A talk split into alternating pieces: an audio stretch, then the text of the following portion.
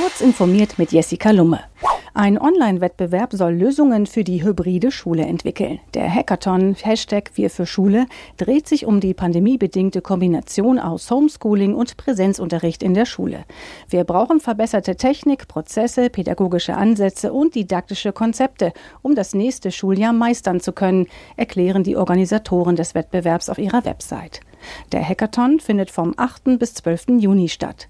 Noch bis zum 5. Juni können sich Bildungsenthusiasten ab 16 Jahren mit Zeit, Lust und Internetzugang anmelden. Die International Conference on Robotics and Automation, eine der weltweit größten Konferenzen zur Robotik, ist ins Netz verlegt worden. Weil das mehr Zeit erfordert als bei persönlichen Begegnungen, ist die Konferenz von fünf Tagen auf mehrere Monate verlängert worden. Der Pressesprecher erklärte, dass sich innerhalb einer Woche bereits mehr als 4300 Teilnehmer registriert hätten. Zum Auftakt ging es darum, wie Roboter in Zeiten von Corona helfen können.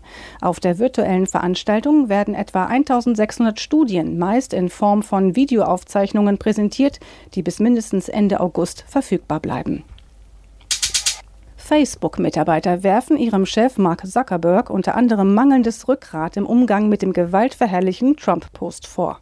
Einige von ihnen sind in eine Art virtuellen Streik getreten.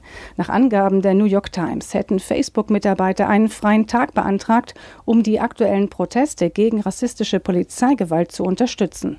Die E-Mail-Abwesenheitsbenachrichtigungen der Mitarbeiter hätten Hinweise enthalten, dass sie aus Protest nicht arbeiten würden. SPD und Grüne wollen in Hamburg künftig mehr Open Source Software einsetzen und die Abhängigkeit der Stadtverwaltung von Microsoft reduzieren. Das verkündeten die beiden Parteien nach ihrer 13. Verhandlungsrunde über das nächste Regierungsbündnis an der Elbe über Twitter.